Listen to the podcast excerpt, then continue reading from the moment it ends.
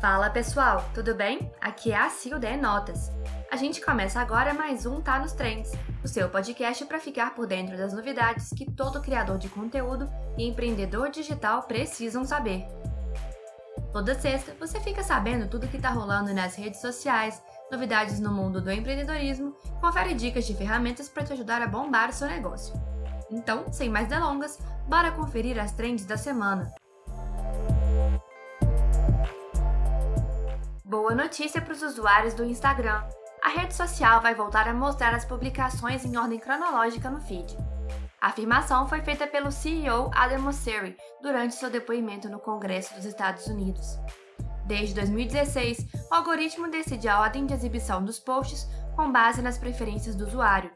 Em 2017, o sistema foi atualizado para incluir postagens recomendadas e deixou muitos usuários irritados, pois impedia a visualização de posts de amigos em tempo real. Mosseri foi ao Congresso dar explicações sobre os danos causados pelo Instagram aos jovens que usam o aplicativo.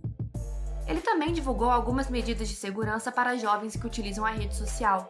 Em março de 2022, pais e guardiões poderão acompanhar quanto tempo seus jovens gastam na plataforma, permitindo que limites diários sejam estipulados caso acreditem que os adolescentes estejam passando muito tempo no aplicativo. Além disso, os adolescentes terão a opção para notificar os pais caso encontrem algo suspeito. A companhia cita que essa é uma versão preliminar do recurso e promete fazer mais novidades em breve. A atualização no YouTube também. Em meados de maio, a plataforma começou a testar os controles de audição na versão Premium, permitindo que o aplicativo mude sua interface para ficar mais parecido com um player de música. Nessa semana, a plataforma resolveu liberar a nova interface para todos os vídeos. Os controles de audição substituem tudo que está abaixo da janela do vídeo por um espaço em branco e alguns botões, incluindo play, pause, próximo anterior e um timer de 10 segundos para avançar ou retroceder. Além disso, os usuários podem dar like no vídeo com contagem, salvar a uma playlist e controlar a velocidade de reprodução, o título do vídeo e canal são mostrados abaixo com essa interface podendo ser fechada no canto superior direito. Quando estiver vendo um vídeo com música, o YouTube sugere que você ative os controles de audição. Bem bacana, né?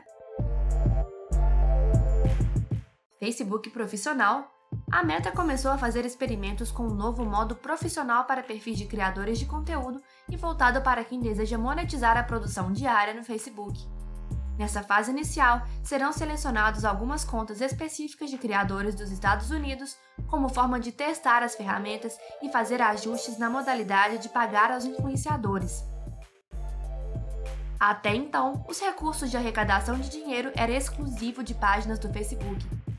Entre as novidades do perfil profissional está a possibilidade de os criadores participarem de um programa chamado Reels Play, no qual os produtores podem tirar até 35 mil dólares por mês. O acesso ao programa ainda é restrito a convidados, mas é possível que isso seja expandido futuramente para um modelo similar ao do Instagram.